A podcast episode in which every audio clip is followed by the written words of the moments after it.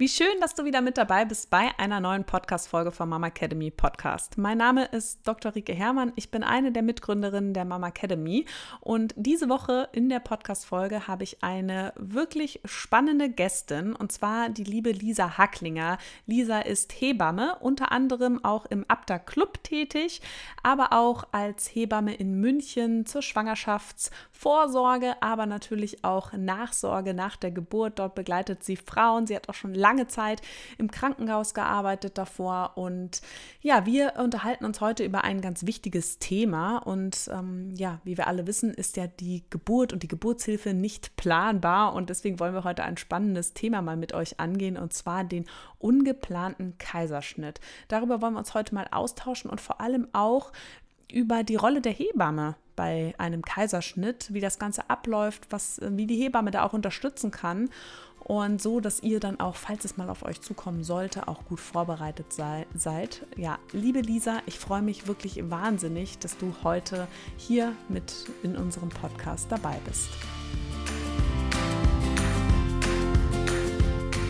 Hallo und herzlich willkommen beim Mama Academy Podcast deinem Podcast für ein ganzheitlich gesundes und erfülltes Mama-Leben. Wir sind Rike, Katharina und Nicole, eine Ärztin, zwei Mamas und drei Yogalehrerinnen. Zusammen möchten wir dich mit unserem Wissen aus dem Bereich Medizin, Yoga, Coaching und Ernährung bei der größten Transformation deines Lebens unterstützen. Als Mamas und Frauen ist es unser Herzensprojekt, dich in deine volle Kraft zu bringen.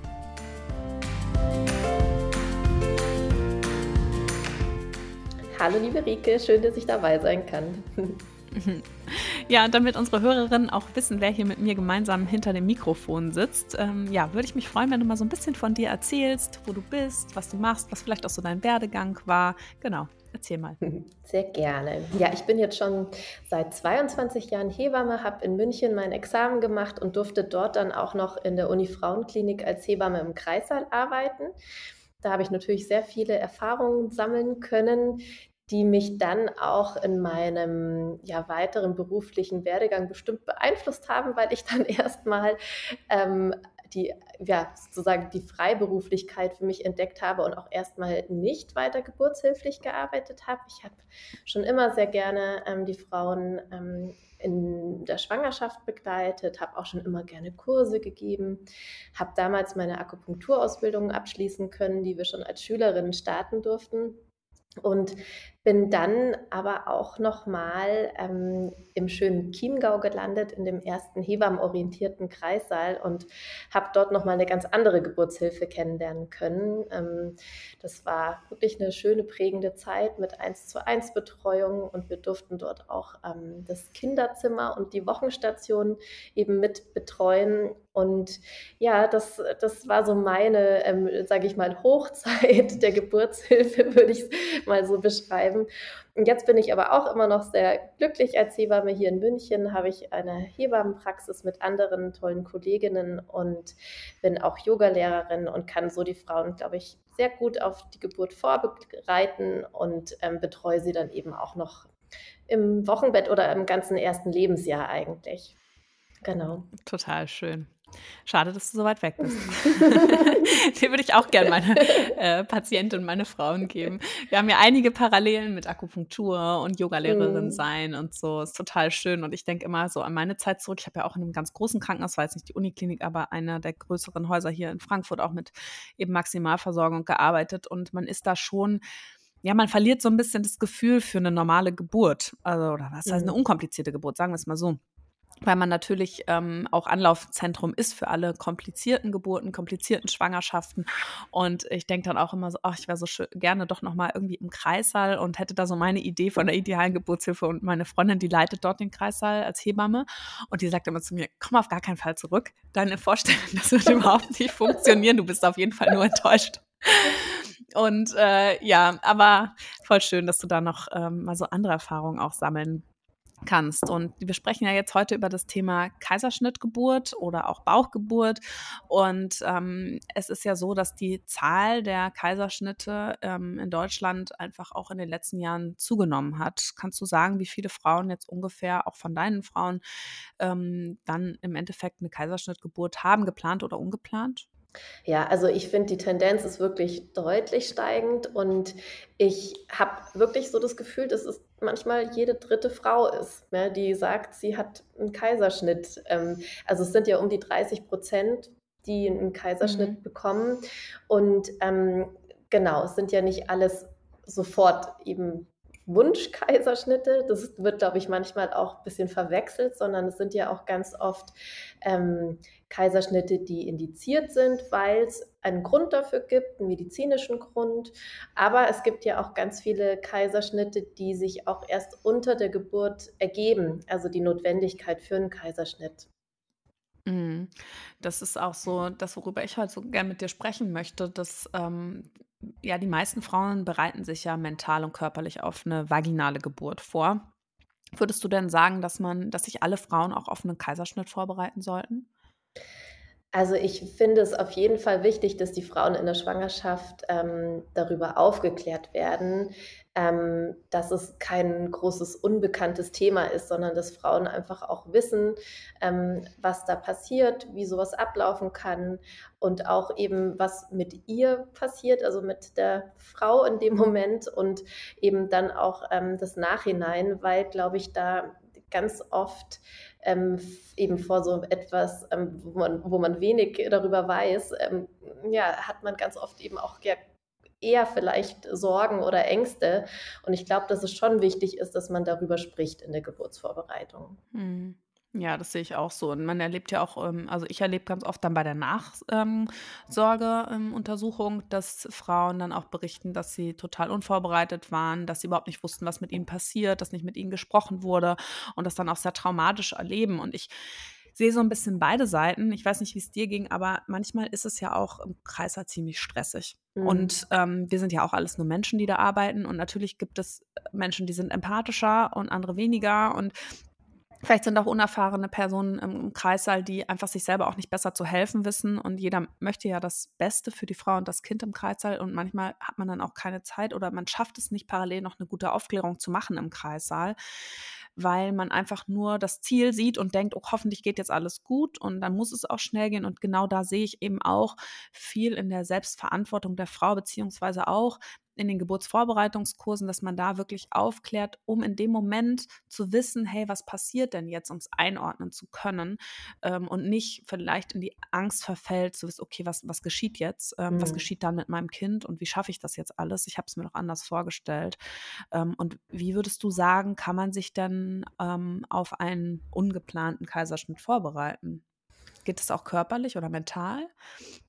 Also, ich glaube, 'n großes Thema ist dieses Gefühl, dass man sich, ähm, ja, vertrauensvoll in die Hände anderer begibt.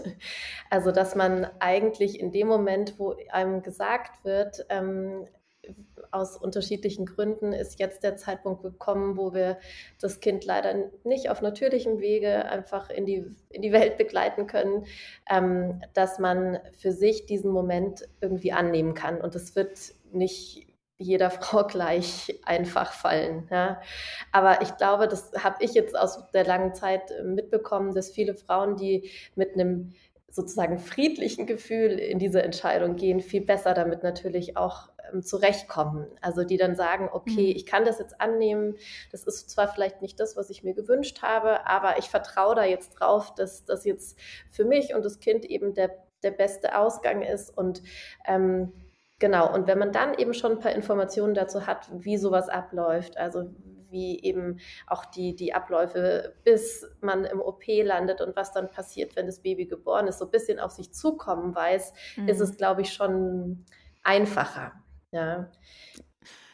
Ist ja eigentlich auch was, was man ganz gut also, die meisten, ähm, Paare gucken sich ja doch die Kreissäle an, ne, bevor sie, Mhm. ähm, dann zur Geburt gehen. Wäre ja auch was, was man mal ganz gut fragen kann an so 'nem Abend auch: „Wie läuft das denn ab, wenn 'n Kaiserschnitt gemacht wird?“ Dass man vielleicht auch schon mal die Räumlichkeiten sieht und vielleicht auch schon weiß: „Bin ich dann von meinem Kind getrennt? Ähm, kommt es gleich direkt mit in den Kreissaal?“ Das ist ja auch total unterschiedlich. Also, Mhm.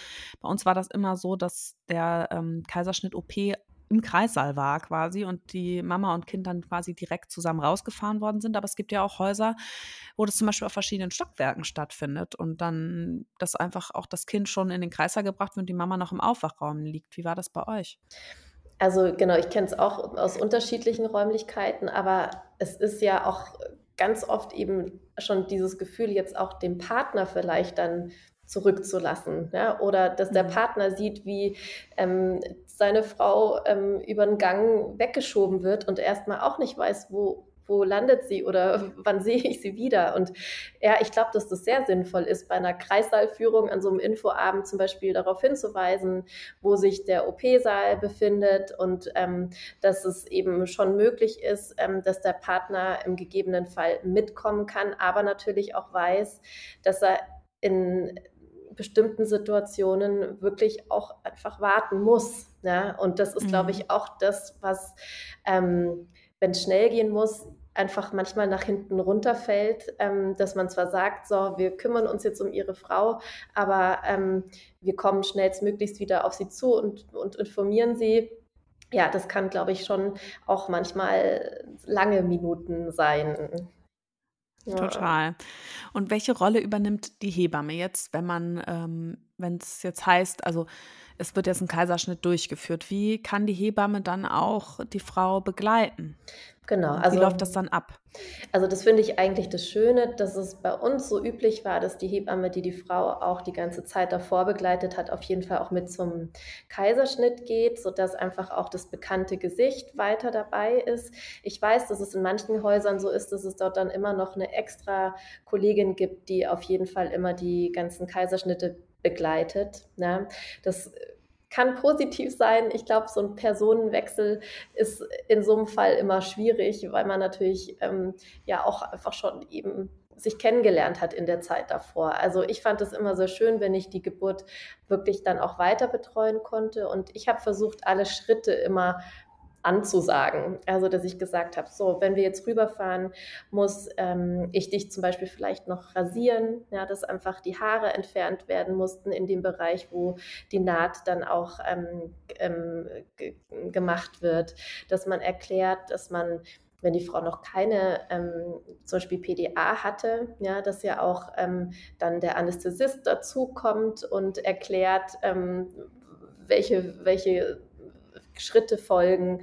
Ähm, ganz selten, ja zum Glück, wenn es wirklich ganz eilig sein muss und es ein Notkaiserschnitt ist und die Frau eine Vollnarkose braucht, da hat man natürlich ähm, ja immer die Zeit im Nacken sitzen und wo einfach, ja, finde ich es trotzdem so toll ist zu sehen, wie, wie man miteinander als Team einfach ineinander greift und der Fokus auf jeden Fall die Frau ist, um ihr trotzdem auch da zu sagen, was passiert, ja, und dass jetzt eben die Hebamme da ist, um dann auch das Kind in Empfang zu nehmen, dass der Anästhesist da ist, der sich um sie kümmert und dann gibt es noch die Gynäkologen und noch die OP-Schwestern, die dazukommen, also dass man einfach auch wirklich zeigen kann und sagen kann, wir sind jetzt alle da, um für dich und das Kind einfach bestmöglichst ähm, ja, zu arbeiten. Mhm. Ja, total schön. Also bei uns war das auch immer so, dass die begleitende Hebamme mit in den OP gegangen ist. Ich finde das ja auch schön, um das dann auch nachher zu besprechen. Ne? Das hilft ja auch total, mhm. wenn die Frau danach versteht, hey, wieso ähm, ist das jetzt alles so gekommen, wenn auch in dem Moment der ähm, wo das in der Entscheidung da gar nicht die Zeit dafür da war. Ne? Es gibt ja auch, sag ich mal, wenn es jetzt ein Geburtsstillstand kommt, wo man dann, dem Kind geht es noch gut, wo man einfach auch Zeit hat, mit der Frau über die Situation zu sprechen. Aber es gibt ja auch eben Momente, wo man schnell entscheidet und wo gar nicht so die Zeit bleibt oder vielleicht auch einfach noch Fragen dann auch mhm. im Nachhinein aufkommen und wenn dann die Hebamme, die einfach die Geburt vorher auch schon begleitet hat, mit dabei ist, die kann das dann natürlich auch noch mal ganz anders mit der ähm, Frau auch besprechen ähm, anschließend. Und wie ist es denn dann, wenn das Baby dann da ist? Ähm, und wie geht es dann weiter im Kreis, also nach dem Kaiserschnitt? Jetzt ähm, angenommen, die, die Frau hat jetzt keine Vollnarkose oder äh, hat eine Vollnarkose bekommen, wacht dann auf und dann ist sie mit ihrem Baby im Kreis. Wie, wie läuft das dann? Was wird dann gemacht? Ist das anders als ähm, nach einer Spontangeburt? Also ich fand es ja immer schon total schön, wenn es versucht wird, dass das Baby vielleicht wirklich gleich nach der Geburt auch im OP ähm, zur Mama kann und darf, wenn sie zum Beispiel so ein, so Känguru-Top anhat. Ähm, ähm, wir haben da auch ganz oft unsere CTG-Gurte, diese Schläuche genommen, ähm, ähm, die die Frau unter dem Kittel sozusagen anhatte. Und wenn es dem Kind wirklich gut ging, wurde das da reingesteckt und durfte dann einfach die ganze Zeit dort bleiben. Also das wäre so meine Wunschvorstellung, wie ähm, der Ablauf ist. Das geht natürlich nicht immer, wenn das Kind vielleicht doch auch kurz eben versorgt werden muss oder ähm, vom Kinderarzt angeschaut werden muss und eben vielleicht auch, wenn es der Frau im OP nicht so gut geht. Ganz oft ähm, ist ja vielleicht der Kreislauf nicht ganz stabil oder ähm, die Muskeln fangen sehr an zu zittern, dass sich nicht alle Mamas dann auch so ganz sicher mit dem Kind bei sich fühlen. Also die Erfahrung habe ich auch gemacht. Aber ähm, ganz oft war es wirklich so, dass das Kind mit der Frau rüber ähm, in den Kreissaal gefahren wurde und eigentlich auch die ganze Zeit bei der Mama bleiben konnte. Also so ähm, kenne ich den Ablauf. Wenn ähm, der Partner ähm, dabei ist oder der, die, diejenige, die die Frau in die Geburt begleitet hat, ähm, ist es natürlich manchmal auch so, dass zum Umlagern oder wenn die Frau ähm, ja vielleicht auch erst noch mal ein bisschen ähm, versorgt werden muss mit, mit, mit einer Infusion oder einfach auch geschaut wird, dass sie eben ein frisches Nachthemd anbekommt und sowas, dass in der Zeit nach Möglichkeit der Papa ähm, das Baby bei sich hat ich glaube, das ist für die Mamas auch immer ganz wichtig, dass es eben nicht irgendwo hinkommt, sondern dass das Baby dann eben in der Nähe bleibt. Genau. Mhm. Und wie ist es dann mit der Naht? Also angenommen, sind dann beim Kreissaal angekommen und das Baby ist dann da und die Mama ist da. Wie ist das mit der Naht? Wird da nochmal ähm, was Spezielles gemacht? Und auch wie ist es dann mit dem Anlegen und dem Stillen? Also ich erinnere mich an meine beiden Geburten. Da war es ja dann auch so, ähm, dass ich direkt im Kreissaal schon ähm, das Baby angelegt habe. Ähm, und das stelle ich mir jetzt natürlich ähm, als Frau direkt nach dem Kaiserschnitt schon auch ein bisschen schwieriger vor, obwohl gut, wenn die PDA noch ganz gut wirkt, funktioniert das vielleicht dann auch ganz gut noch. Aber ähm, es, ähm, hab, ich habe es ja dann auch oft auf ähm, der Visite dann erlebt, dass es doch noch recht schmerzhaft ist, die ersten zwei Tage. Ähm, wie ist das dann mit dem Stillen und so? Also genau, da finde ich und da brief ich meine Schwangeren auch immer sehr, dass sie sich einfach immer Hilfe holen sollen und müssen, wenn sie merken, dass sie das alleine eben nicht schaffen. Und ich glaube, dass das leider gerade mit diesem ja, großen Mangel an Personal wirklich oft gar nicht so einfach ist. Also wo es immer schön ist, wenn tatsächlich jemand kommen kann und beim ersten Anliegen hilft, einfach auch ähm, in Form von eben Lagerung oder ähm, speziellem Stillkissen, weil das mit einer ganz frischen ähm, Sektionat wirklich oft nicht so einfach ist. Ja, also da braucht man, glaube ich, schon eine, eine helfende Hand und da ist vielleicht der Partner auch nicht immer gleich so ganz ähm, ja, sich so sicher, ob, ob das so richtig ist. Ne? Also ich finde es ganz, ganz toll, wenn vor allem ähm, die Mamas, die einen Kaiserschnitt hatten, in den ersten 24 Stunden ähm, wirklich sehr engmaschig einfach auch unterstützt werden im Anlegen, weil es mhm. einfach doch nochmal ähm, einen Unterschied macht von der Mobilität her. Das geht gut. Ja. ja. es gibt viele Positionen, wo das Baby trotzdem gut auch an die Brust kommt, ohne dass die Naht da irgendwie ähm, auch ähm, erreicht wird. Aber ganz, also ohne Hilfestellung ist es wirklich schwierig. Mhm. Und wie, ähm, wie, man hört ja immer wieder, äh, ja, Frauen nach dem Kaiserschnitt, das ist dann problematischer mit dem Stillen oder der Milcheinschuss kommt später. Was sind da deine Erfahrungen? Also ich sage schon, dass man manchmal ein bisschen mehr Geduld braucht und dass man vielleicht auch eben mit dem häufigen Anlegen ein klein wenig hartnäckiger seinem Kind gegenüber sein muss, ähm, was man vielleicht jetzt erstmal, wenn man auch eben aus einer langen Geburt kommt und selbst erschöpft ist, dem Kind ja durchaus auch zustehen lassen möchte, dass es auch erstmal ein bisschen sich ausruht und nicht ganz so eifrig trinkt. Aber da empfehle ich den direkten Hautkontakt immer. Also auch da wieder mhm. dieses Känguru-Top, das ist halt eigentlich toll, weil das kann man ähm, an, selbst anbehalten und das Baby, wenn es nackig ist, mit einer Windel, kann einfach da in dieses Känguru-Top rein und dann liegt es direkt am Busen und es hat einfach die direkte ähm, Körpernähe, es hat die Wärme über den Körper der Mama, den Geruch und ähm, wird einfach in seiner Intuition dieses Gefühl von, oh, da riecht's lecker, und das können die ja wirklich ziemlich schnell, dass das Köpfchen sich anfängt zu heben, der Mund aufgeht, dass sie anfangen zu schmatzen, dass man diese Zeichen eben wirklich auch ähm, nach Möglichkeit jedes Mal nützt, um das Kind dann auch anzulegen. Weil man so, mhm. ja, genau, das einfach meistens dann besser schafft. Mhm, ja, voll gut. Ich finde es auch immer wichtig, die Frauen einfach auch ein bisschen zu beruhigen, ähm, dass äh, dass man dann auch, wenn es gibt ja auch mal so hektisches Personal im Krankenhaus, ne, die dann immer schon, also wir hatten auch mal so eine Stillberaterin, die auch sehr viel Druck gemacht hat und dann immer schon direkt und hier und das muss jetzt aber und so und so viel und dass man sich auch immer mal überlegt, wie klein eigentlich der Magen von so einem Neugeborenen ist mhm. und dass da gar nicht so viel Milch rauskommen muss am Anfang, um die irgendwie auch zu befriedigen, dass man da wirklich einfach versucht, ein bisschen entspannter zu bleiben. Ja, und wie ist es jetzt ähm, im Wochenbett? Du begleitest ja viele Frauen dann auch nach der Geburt. Gibt es da Besonderheiten nach einem Kaiserschnitt oder wie unterscheidet sich das Wochenbett im Vergleich zu einer Frau nach einer vaginalen Geburt? Ähm, genau, also auch da gibt es, finde ich, äh, manchmal Mamas, die ähm, super mobil sind, die wirklich, denen man das kaum anmerkt, dass sie einen Kaiserschnitt hatten, weil sie wirklich kaum Schmerzen haben. Und dann gibt es auch welche, die das wirklich noch sehr deutlich spüren. Und egal aber welche der beiden, würde ich immer empfehlen, sich ein ausgedehntes, gemütliches und sehr ähm, vor allem ja, bettlägeriges Wochenbett zu schaffen. Das heißt, dass sie wirklich einfach versuchen, viel zu liegen. Und das ist leider ja ähm, manchmal gar nicht so einfach, wenn man eben regelmäßig das Baby auch anlegen möchte. Ja, also auch für sich da Stillpositionen zu finden, wo man wirklich eben liegt ähm, oder eben nicht so viel sitzt, weil das ne, für die Wundheilung der Naht einfach nicht so zuträglich ist. Ja. Und ich habe gemerkt, dass es den Frauen meistens gut tut, wenn die Hebamme auch sagt, du, das ist wichtig, dass du noch viel liegst, ja, dass einfach das Essen zu dir kommt, dass du alles, was du drumherum brauchst für deine Bedürfnisse, dich einfach eigentlich nicht drum kümmern musst. Und dann ist, finde ich, auch ein, ein Wochenbett mit einer, einer Kaiserschnittnaht kann total schön sein und man kann sich als Familie sehr kuschelig machen und diese Zeit eben genießen. Ja. Und wie ist es mit dem Wochenfluss und der Nahtpflege? Gibt es da mm. irgendwas zu beachten?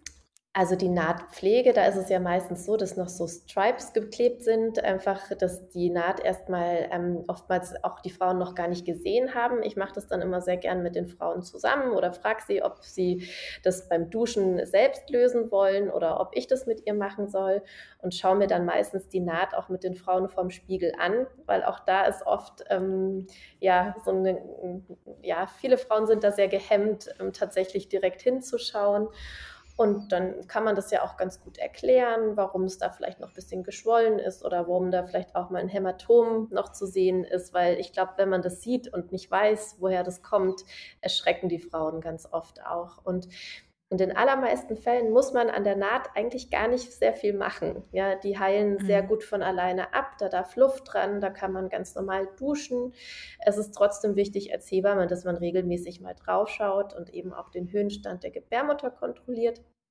Und dann hat man meistens auch den direkten Spiegel, denn den Wochenfluss oder die Menge der Wochenfl vom Wochenfluss, wie eben auch diese Plazentawunde ähm, abheilt. Und der ist nach dem Kaiserschnitt meistens deutlich geringer als nach einer natürlichen Geburt. Mhm. Also ähm, ist ja auch, wenn man dann in der OP quasi ja die Gebärmutter immer so sauber macht, sage ich, also äh, einmal ausschabt, dass das dann weniger ist. Ähm, aber wie ist es ähm, mit so Naht- ähm, oder Narbenmassage? Was hältst du davon? Ähm, ja, ich halte da eigentlich sehr viel davon, weil ich glaube, dass es für die Frauen ganz ähm, wichtig ist, irgendwann eben auch wieder die Naht zu berühren oder den Bereich einfach ganz normal ähm, anzufassen.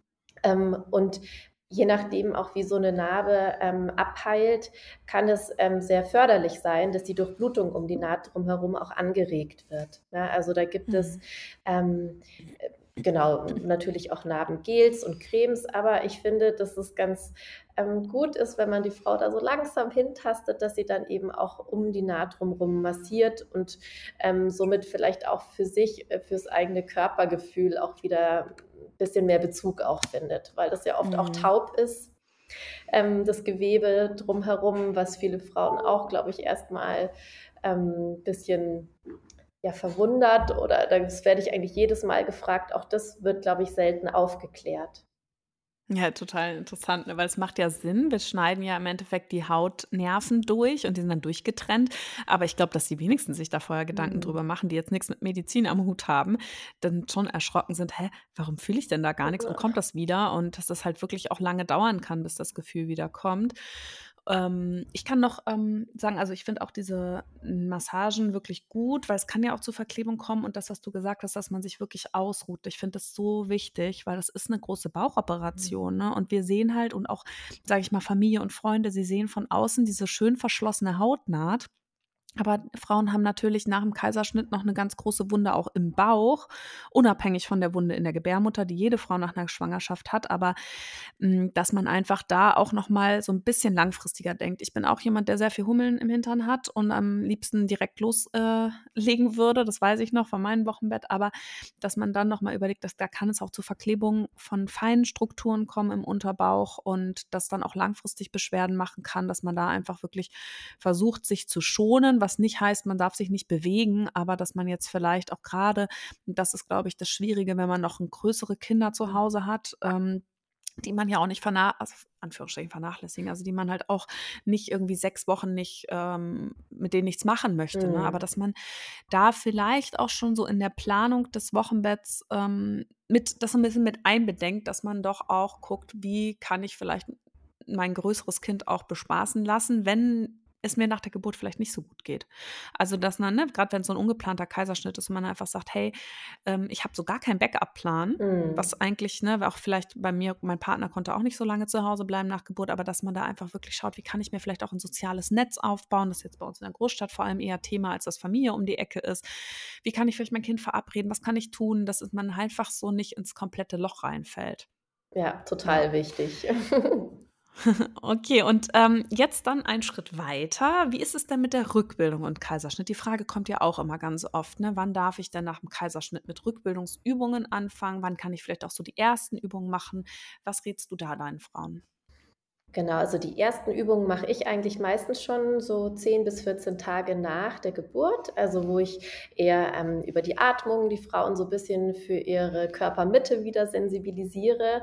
Das klappt meistens sehr, sehr gut und, ähm, sage ihr auch immer, dass dann nach Woche 2, 3 eigentlich alle Bewegungen, die 'ner Frau guttun, eben wie sich dehnen, recken, strecken, ja, ähm, eigentlich meistens sehr, sehr sinnvoll sind, aber so wirklich eben die, ähm, speziellen Übungen, die jetzt einfach Bauch, Rücken und Beckenbodenmuskulatur anbelangen, ist empfohlen, so 6 bis 8 Wochen nach der Geburt damit zu starten. Ich habe aber auch immer wieder Frauen, die das schon früher wollen und auch möchten und dann auch tun, aber auch Frauen, die vielleicht sagen: „Oh ne, irgendwie also 10 bis 12 Wochen, dann habe ich mich erst so wirklich wieder gut und sicher mit meinem Körper und der Naht gefühlt.“ Also auch da gibt's Mhm. wirklich, finde ich, groß Unterschiede. Total. Das darf auch jeder so gucken, ne, wann auch Mhm. vor allem, wenn man in 'nem Kurs, ähm, die Rückbildung Ja. macht. Wir haben ja auch Online ähm, wo wir tatsächlich auch schon Übungen fürs Wochenbett mit drin haben, weil was man natürlich ja auch gut machen kann, ist ja mal hinfühlen an den Beckenboden. Das kann man ja auch gut im Liegen machen und mit Mhm. der Atmung zu spielen, wie du's auch gesagt hast. Ähm, da muss man ja jetzt nicht auf der Matte stehen und irgendwelche, Genau. ähm, Übungen im Stehen durchführen, sondern da geht's ja einfach nur darum, auch wieder so 'n Atemrhyth ähm, überhaupt zu Mhm. erlernen, weil wenn wir in der Schwangerschaft das Zwerchfell ist die ganze Zeit nach oben gedrückt, die Bauchmuskulatur ist ausgefallen, weil sie gedehnt war, der Beckenboden hat mehr getragen und dass man einfach so wieder sanft dieses Zusammenspiel übt, ähm, das denke ich, das kann man auf jeden Fall auch vorher machen, aber körperlich grade wenn man so 'n Rückbildungskurs besucht, denke ich auch immer, es ist so wichtig, dass man sich wohlfühlt, dass man keine Schmerzen hat. Und ich glaube auch, dass es besser ist, eher lieber 1, 2 Wochen Mhm. später anzufangen als 1, 2 Wochen zu früh, weil sonst da hat man sonst zu wenig davon, ne? Ja. Also, ich weiß noch bei meinem 1., ähm, Kind, da bin ich nach 5 Wochen, glaube ich weil sonst wäre der nächste Kurs erst so spät losgegangen Mhm. wieder und, ähm, dann hatten auch noch 2 Freundinnen da mitgemacht. Dann habe ich: „Ja, mache ich.“ Und ich hatte keine einfache Geburt und habe meinen Beckenboden sehr schwer fühlen können, weil ich 'ne sehr, ähm, lange Austragungsphase hatte, sehr überdehnt. Und ich glaube, meinem Beckenboden hätte es gut getan, noch 2, 3 Mhm. Wochen zu warten, damit ich auch bei den Übungen mich, ja, mehr gefühlt also, mehr Rückmeldung bekommen habe, Ja. ne? Aber, ähm, ja, so lernt man dann auch dazu. Schön, vielen Dank auf jeden Fall, Lisa, für deine ganzen ähm, tollen Tipps. Vielleicht hast du ja noch was, was du allen Mamas ähm, mitgeben magst, die vielleicht ähm, schon wissen, dass sie einen Kaiserschnitt bekommen oder auch ähm, dann für alle, die dann einen ungeplanten Kaiserschnitt haben, den du so aus Hebammensicht an die Mamas richten möchtest? Ja, du hast es ja auch schon ein paar Mal angesprochen. Also ich glaube vor allem die Planung des Wochenbetts, sich ein Netzwerk zu schaffen, dass man einfach weiß, dass man ähm, eben in sein Zuhause zurückkehren kann und dort einfach auch sich fallen lassen kann. Das heißt, dass man eben auch einfach mal müde sein darf, dass man auch, ähm, auch zeigen kann, dass man Hilfe braucht, ähm, das ist total wichtig und dass man nicht sofort funktionieren muss. Also das ist leider was, was ich sehr oft beobachte. Also man darf im Wochenbett auch hormonell mit seinen Schwankungen mal ähm, einen Tag haben, wo viele Tränen fließen und dann darf man aber auch ganz euphorisch sein und sich trotzdem wieder ins Bett legen und sich verwöhnen lassen. Also das finde ich einfach total wichtig und dann ähm, geht es einem eben auch mit einem ungeplanten Kaiserschnitt bestimmt sehr gut, wenn man darüber sprechen kann. Also dass man wirklich auch davon erzählt, dass man auch ähm, eben seine Gedanken mitteilt. Und ich glaube, da bieten die Hebammengespräche auch immer Raum dafür. Ganz schön, ja. Ich hoffe, dass alle Frauen, die ähm, sich eine Hebammenbegleitung wünschen, auch eine Hebamme finden, weil das ist so unersetzbar einfach, gerade auch mit dem ersten Baby vor allem. Aber ähm, ich fand es auch mit dem zweiten, da sind ja nochmal ganz andere Themen, die einen dann beschäftigen. Und ähm, ja, da hoffe ich einfach, dass, äh, dass alle, die uns zuhören, dass ihr alle eine Nachsorgehebamme gefunden habt. Und dir, liebe Lisa, vielen, vielen Dank, dass du dir die Zeit genommen hast, heute ähm, so ein bisschen mit mir über das Thema aus der anderen Perspektive nochmal zu sprechen. Und ähm, ja, danke, dass du da warst. Vielen lieben Dank, Rike. Und ich möchte gerne noch hinweisen, dass ich ja auch einen Podcast ähm, von Abda Club mache, From Belly to Baby. Und wer Lust hat, darf auch gerne da mal reinhören. Auf jeden Fall. Ich war nämlich auch schon zu Gast und zwar ähm, zu einer Folge zum Thema Frühchen. Den verlinken wir euch auch gerne unten in den Show Notes. Den könnt ihr euch gerne auch nochmal anhören. Da haben Lisa und ich nämlich auch schon einmal drüber gesprochen. Also die Verlinkung ähm, zum Apta Club ähm, Podcast findet ihr in den Show Notes. Und ähm, ja, gerne, wenn euch die Podcast-Folge gefallen hat, freuen wir uns natürlich über eine positive Bewertung. Das geht ganz einfach über Spotify oder iTunes, kostet euch nur fünf Sekunden eurer Zeit und ihr macht uns damit eine große Freude.